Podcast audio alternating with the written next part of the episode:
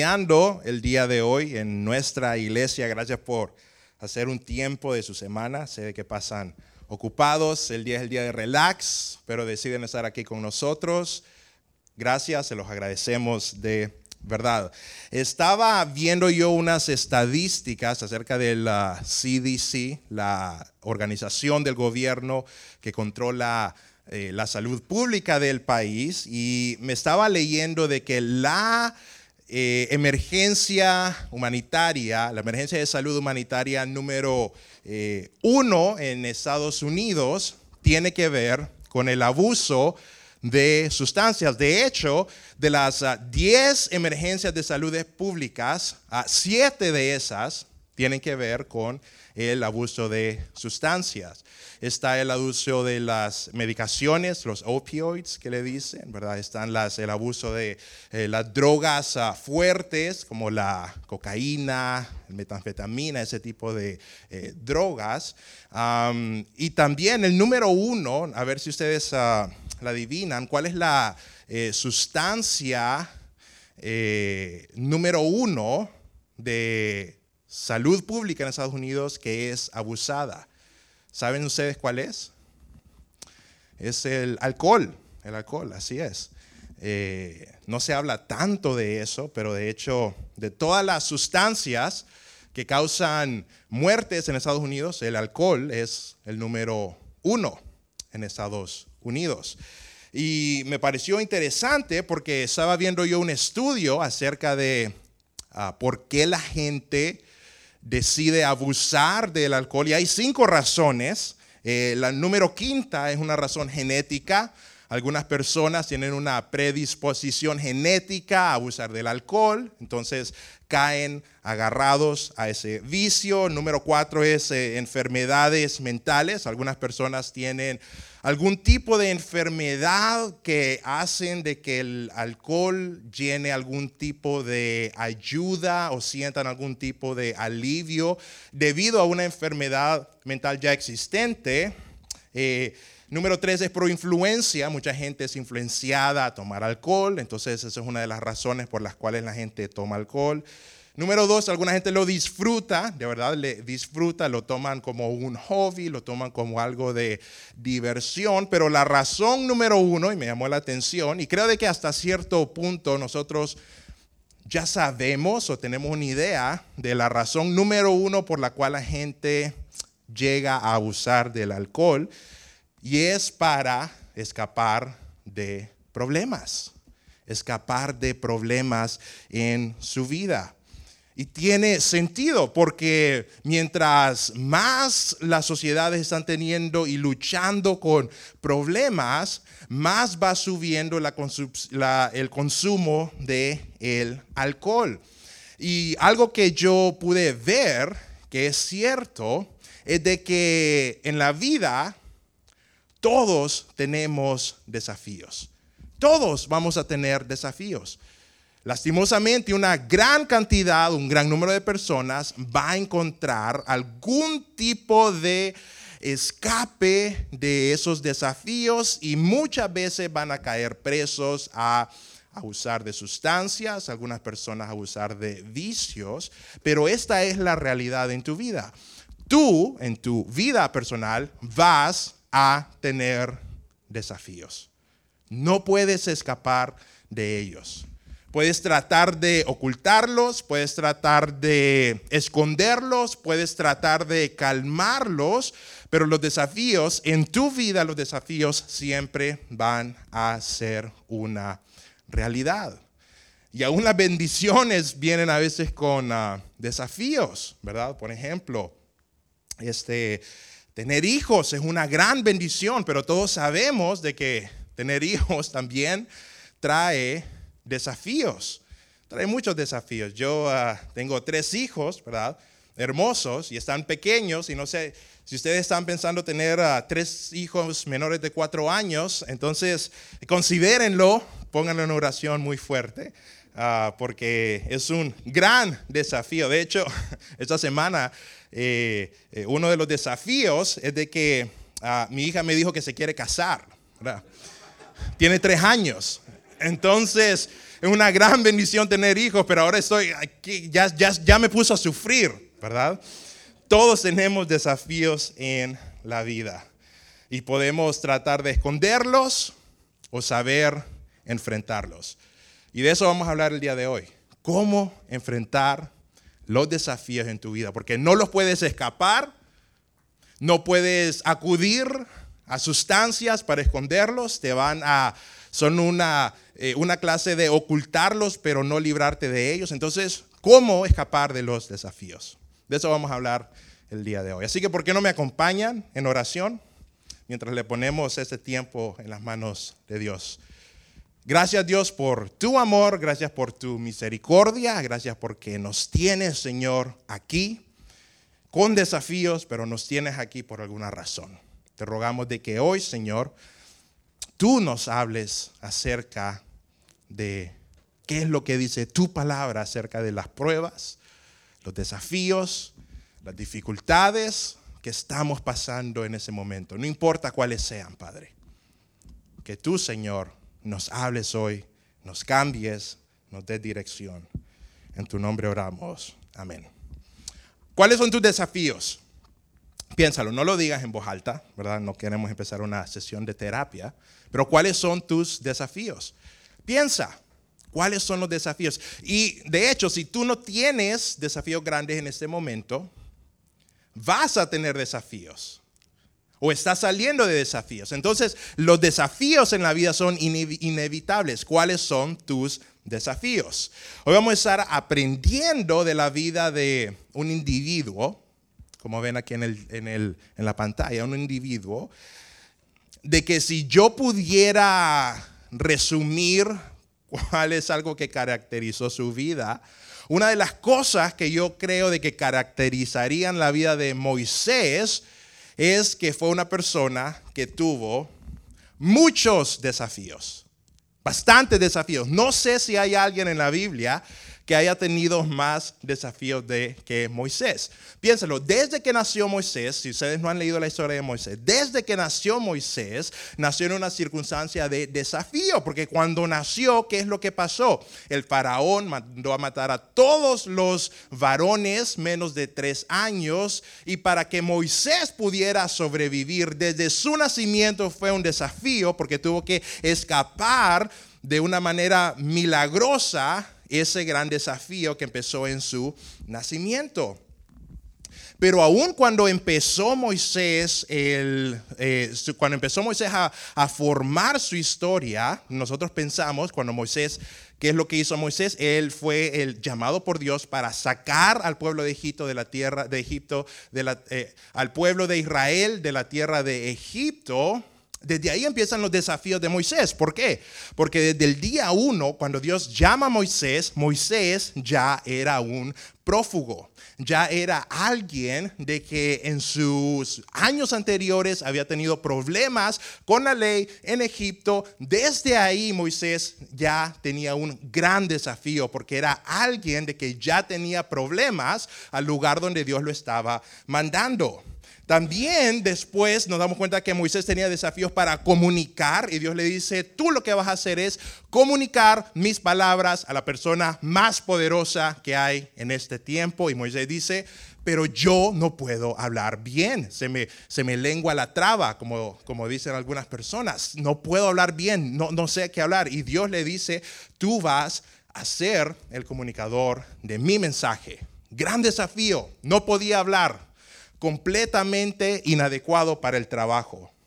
Después no sé si han leído la historia, pero hay una, Dios lo manda de donde es prófugo a que vaya a Egipto y si se ponen a leer el libro de Éxodo van a encontrar esa pequeña historia. En el camino, Dios, antes de salir, Dios le había dicho a Moisés, tú tienes que circuncidar a tus hijos para ir a la tierra de Egipto porque estás cumpliendo una misión de parte mía. A Moisés, por alguna razón, tal vez tenía tres niños menores de cuatro años, se le olvidó. Y en el camino Dios decide mandar un ángel o él mismo decide matar, la Biblia no dice clara si matarlo a Moisés o al hijo, y la esposa de Moisés tiene que intervenir, hace la circuncisión y después se pone a pelear con Moisés y tiene problemas de matrimonio antes de empezar el problema. No sé cuántos de ustedes en ese momento hubieran dicho, ya es demasiada prueba, ya aquí tiro la toalla. Ya que, ya que mi esposa ya se ponga a pelear y ya tengamos problemas matrimoniales, ya es suficiente problema. Bueno, eso fue uno de los desafíos de Moisés. También llega Moisés donde el faraón y le dice, yo quiero hacer esto, quiero sacar a los eh, israelitas de Egipto. El faraón se enoja y los israelitas, por hacerle caso a Moisés, les cae un castigo donde tenían que hacer ladrillos sin paja. Significa que tenían de que trabajar tres, cuatro, cinco veces más fuerte del trabajo de esclavos que ya tenían que hacer. Se enojan y se enojan con Moisés y le dice, ¿para qué veniste? Solo veniste para darnos problemas. Otro desafío que Moisés tiene Después ya no le querían hacer caso porque cada vez que Moisés decía algo, a los egipcios les ponían más trabajo que los israelitas. Los israelitas ya no querían escuchar a Moisés. Después se pone Moisés a hablar con el faraón. El faraón le dice que sí, lo va a sacar, pero después cambia su mente. Moisés hace un milagro y el faraón vuelve a cambiar su mente y después, antes de que lo saque, cambia su mente de nuevo y le dice, no, no van a salir. Y por diez veces el faraón le dice que sí y después le dice que no y después le dice, vuelve a decir que sí y después que no. Pasa todo lo de las plagas. Desde el principio de la misión de Moisés, desde el principio fue plagada de desafíos. Y después saca a Israel de la tierra de Egipto, y los desafíos solo se vuelven más difíciles. Porque saca a Israel y después se da cuenta que con todas las personas que están en el desierto, el rey vuelve a cambiar su mente una vez más. Va a perseguirlos, los va a masacrar a todo el pueblo de Israel. Y él se encuentra que está en el mar muerto, sin salida, no tienen escapatoria. Otro desafío y Dios los saca de ese problema, les abre el mar, quita a las personas que los están persiguiendo y empiezan a caminar en el desierto para encontrar más desafíos. Encuentran a personas, otros pueblos que quieren matar a los judíos. Encuentra de que los judíos empiezan a quejar porque no hay comida, que no sé qué, que hubiéramos regresado. Empiezan a israelitas a desobedecer a Dios, empiezan a adorar a otros ídolos.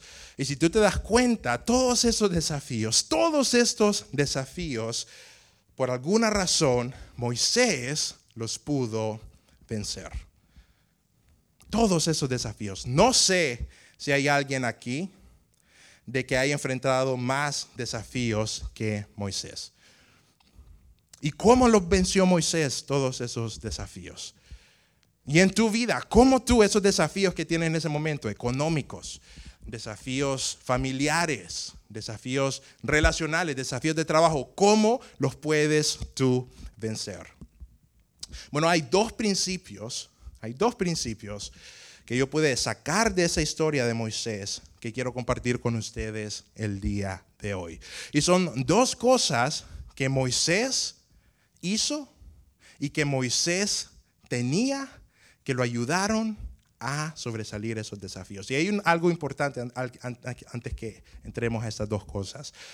Ninguna de esas dos cosas tenían que ver con la capacidad y con las habilidades de Moisés. Ninguna de las razones por las cuales Moisés pudo superar los desafíos tenían que ver con él mismo.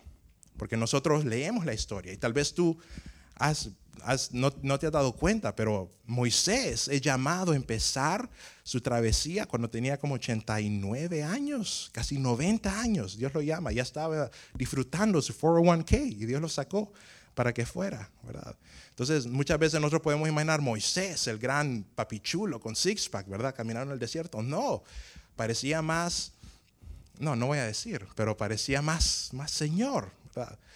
Muchos desafíos. No tenía nada que ver el hecho de quién era Moisés con por qué él pudo desafiar y vencer los desafíos. De hecho, ya lo mencioné antes, no era capacitado. No era la persona para el, para, no era la persona para el trabajo. Pero algo que sí tenía Moisés y que lo vemos durante la Biblia es de que Moisés era humilde y dispuesto humilde y dispuesto. Eran las únicas dos cosas, las únicas dos características que Moisés tenía para que Dios lo usara y para que Él venciera sus desafíos. Y eso es buenas noticias para nosotros, porque humildad y disposición son cosas que están al alcance de todos aquí. La educación no está para el alcance de algunos de nosotros. La preparación no está al alcance para algunos de nosotros. Los dones no están al alcance para algunos de nosotros. Las habilidades no están en el alcance para algunos de nosotros. Pero la humildad y la disposición están al alcance para todos aquí. Y fue lo único que Jesús y Dios, que lo fue lo único que Dios necesitó de él.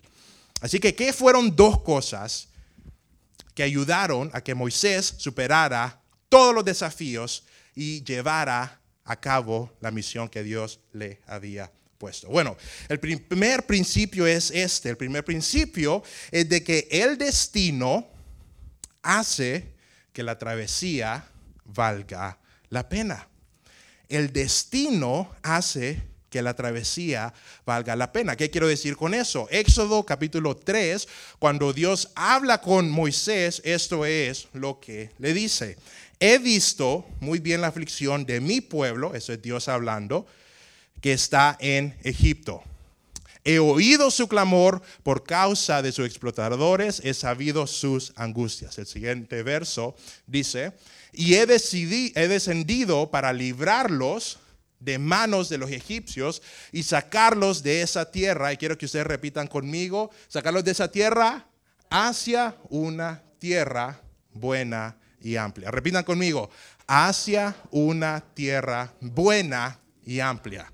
Una tierra que fluye leche y miel, donde habitan los cananeos, los hititas, los amorreos, los fereceos, los gibitas y los jebuseos. Desde el principio que Dios llama a Moisés, le dice, te voy a enviar en una travesía, te voy a enviar en una misión hacia un lugar que es bueno, hacia un lugar que vale la pena.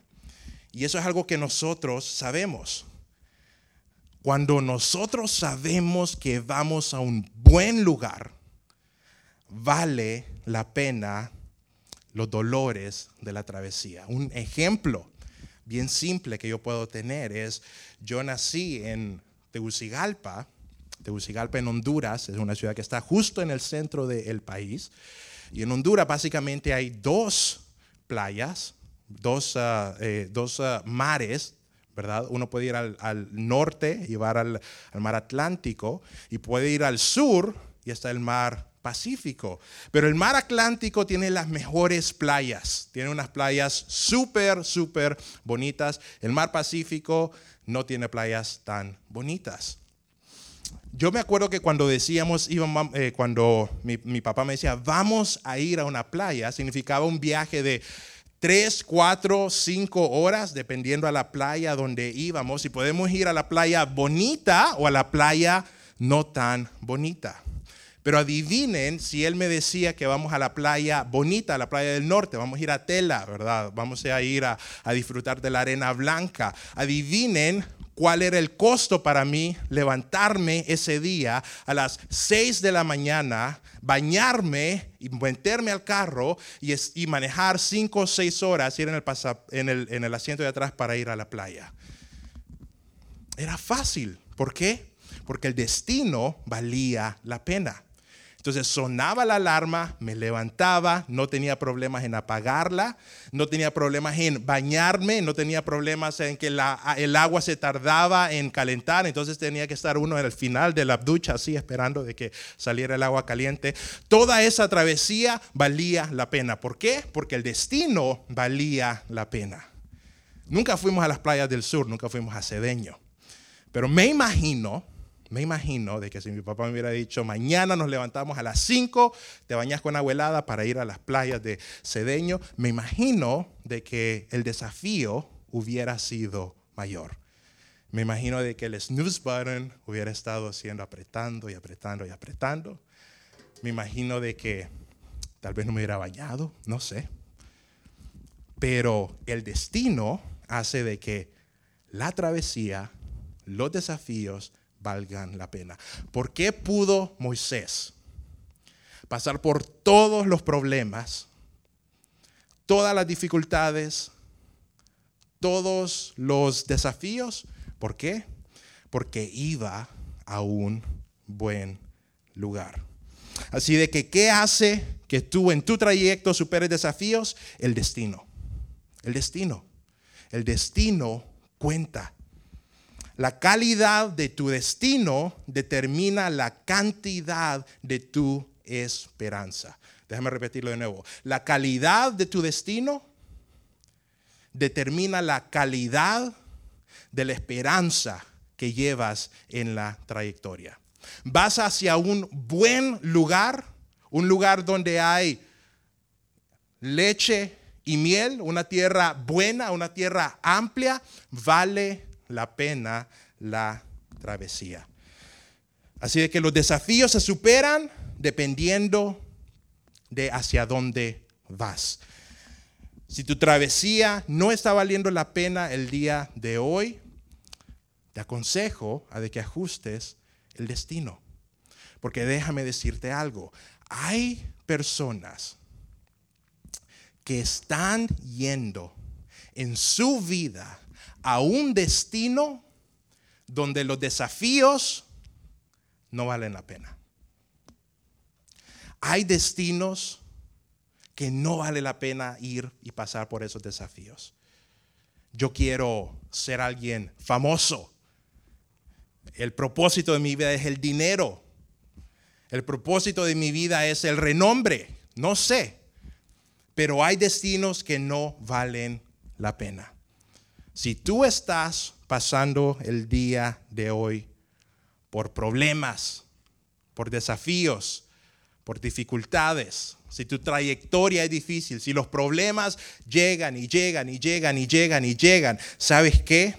Es bueno de que tomes una pausa y digas, ok, ¿cuál es mi destino? ¿Hacia dónde voy por mi vida? ¿Vale la pena? En otras palabras, no tengas miedo de ajustar hoy tu destino.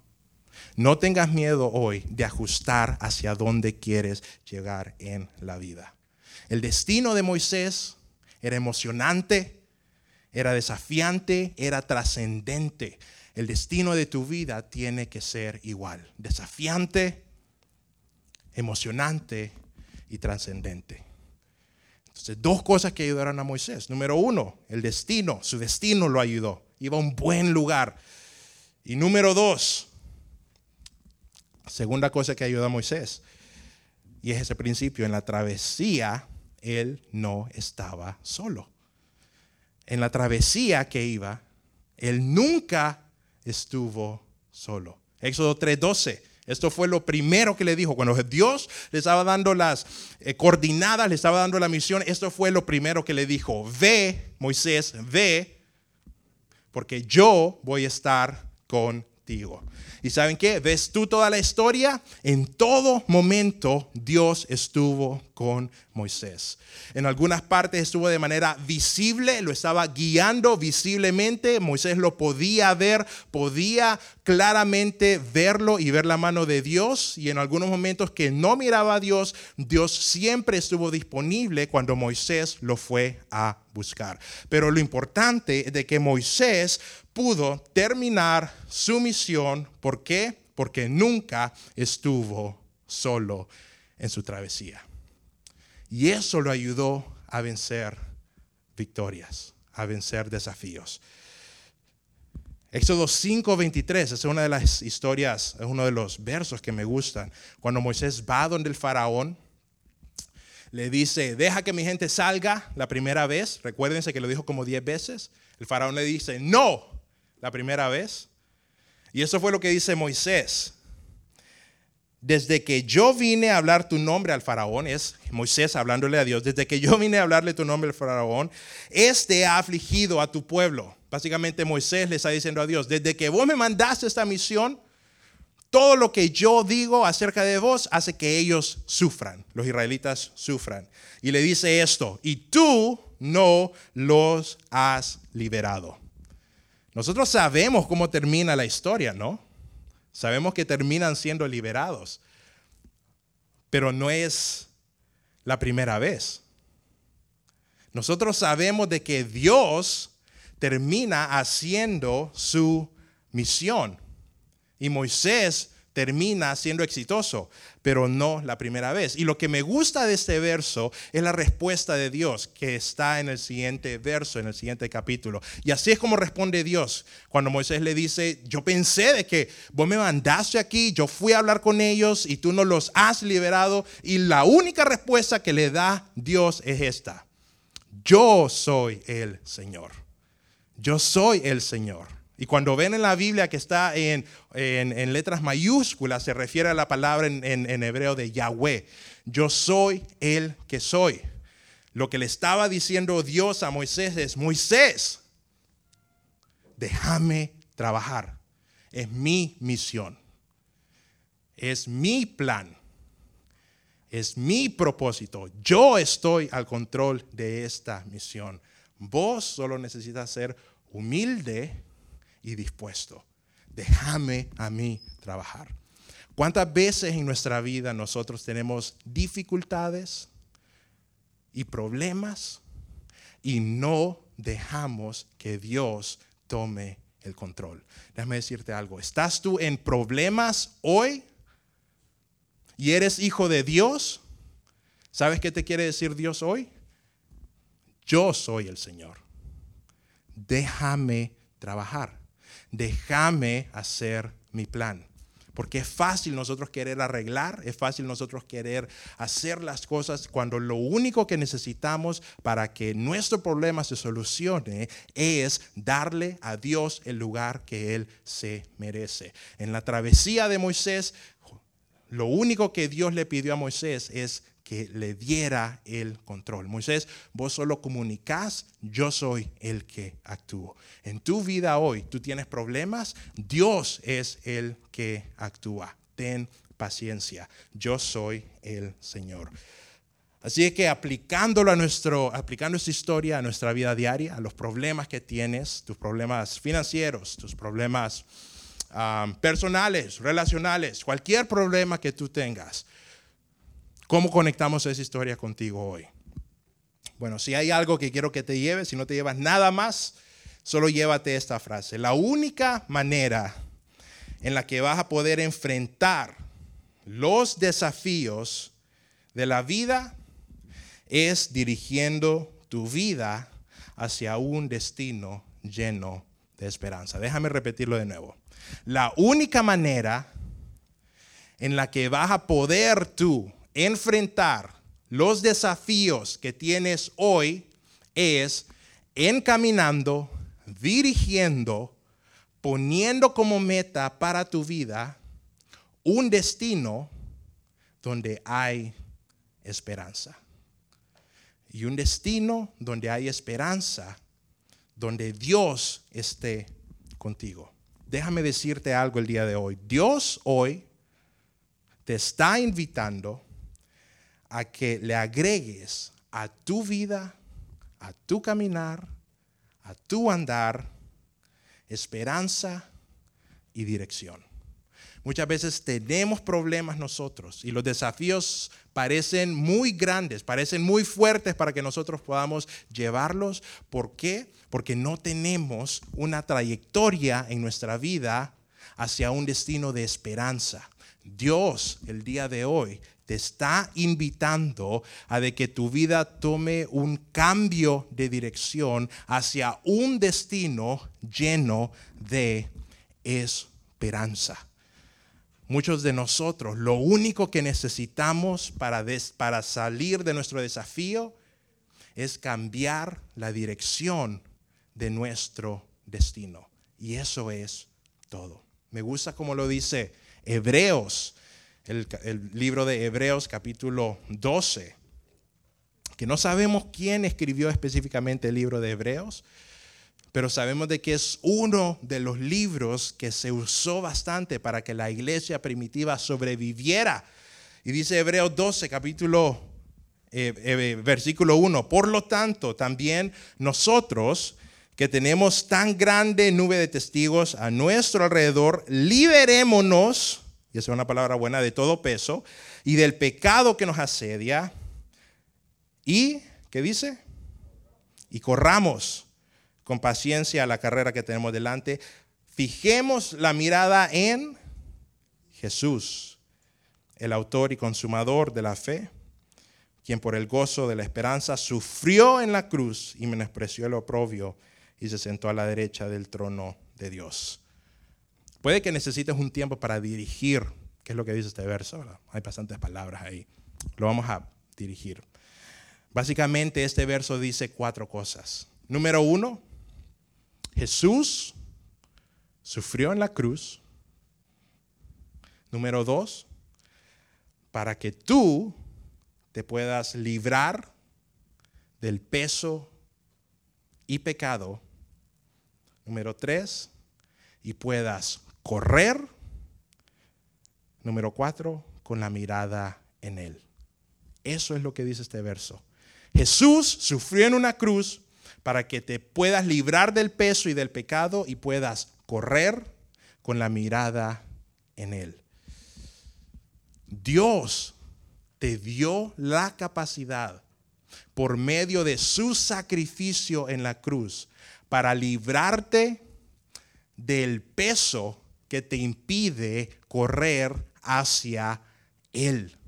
No sé si entiendes la magnitud de lo que Dios hizo ahí pero Él murió en una cruz para que tus pecados, para que tus cargas, para que lo que te impediría llegar y correr la carrera hacia Jesús, murió para que esas cosas no te impidan correr y acercarte a Él. Y esas son las buenas noticias.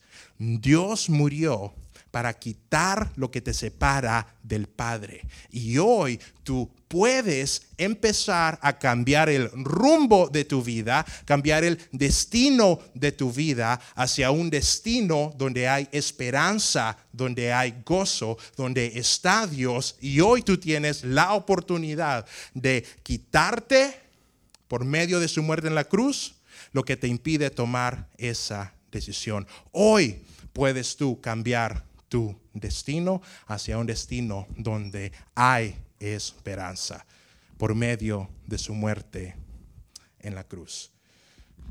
Dios murió para que tú te puedas acercar a Él. Dios murió para que tú tengas acceso a Él.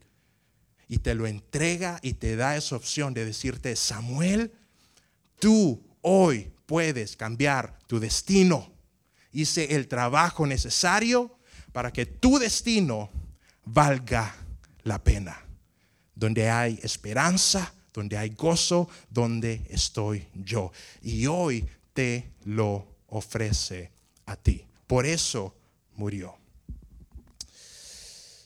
En Éxodo, regresando al, a, a Éxodo, a Moisés, esas son las instrucciones que le dijo Dios a Moisés, que le dijera al faraón deja ir a mi pueblo para que me sirva. Déjalo ir.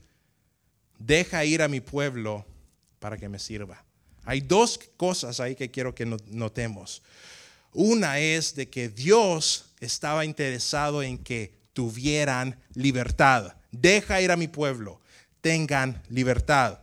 Y número dos, ¿para qué esa libertad? Para que me sirva. En otra palabra, tú hoy puedes ser libre para tener una relación con Dios por medio de Jesucristo.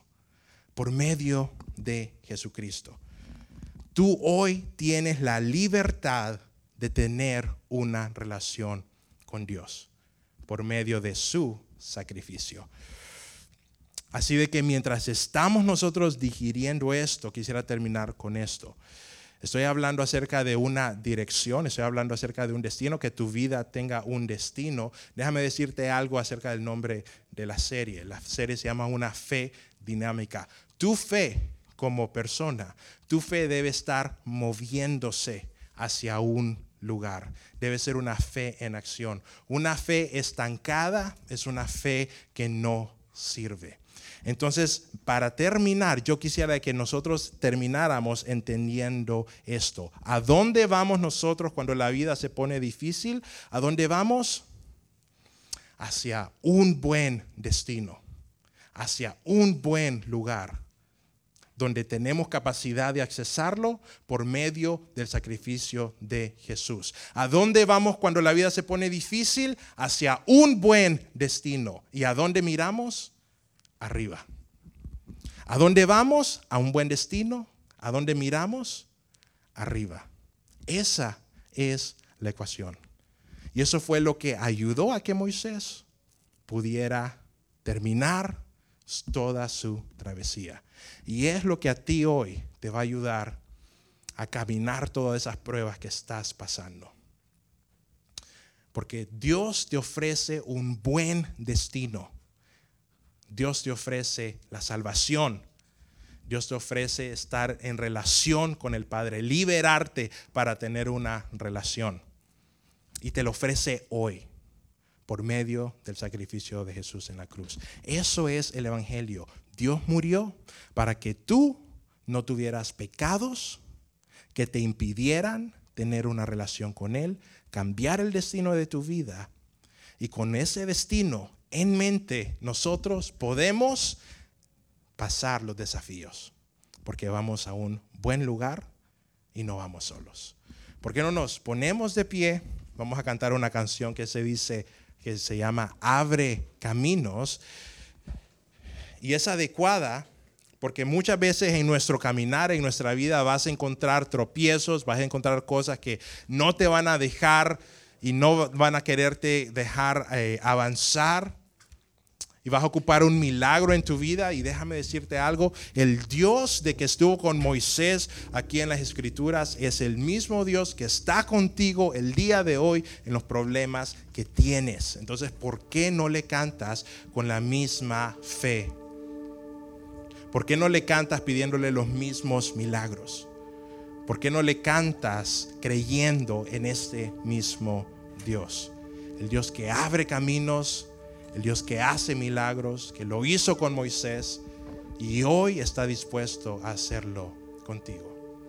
Gracias Padre por tu amor, gracias por tu misericordia Padre, gracias por ese sacrificio de Jesucristo que nos permite Señor cambiar nuestro destino para que las pruebas que estemos pasando en este momento, Señor, sean pasajeras y sean pequeñas comparado a lo que se viene adelante, Señor. Porque lo que hay en ti es bueno y vale la pena pasar los desafíos que estamos pasando. Vale la pena la trayectoria. Que siempre recordemos, Dios, por qué estamos viviendo y si hay alguien aquí, Señor, que no está seguro, que dice, yo no sé qué va a hacer con mi vida, yo estoy trabajando por algo, pero me vienen problemas y problemas y a veces me dan ganas de rendirme. Yo, Señor, te ruego, Señor, de que todos los que estamos aquí tomemos la decisión de hacer que nuestra vida tenga un destino y es estar contigo un día, Padre. Que todos, Señor, apuntemos a ese destino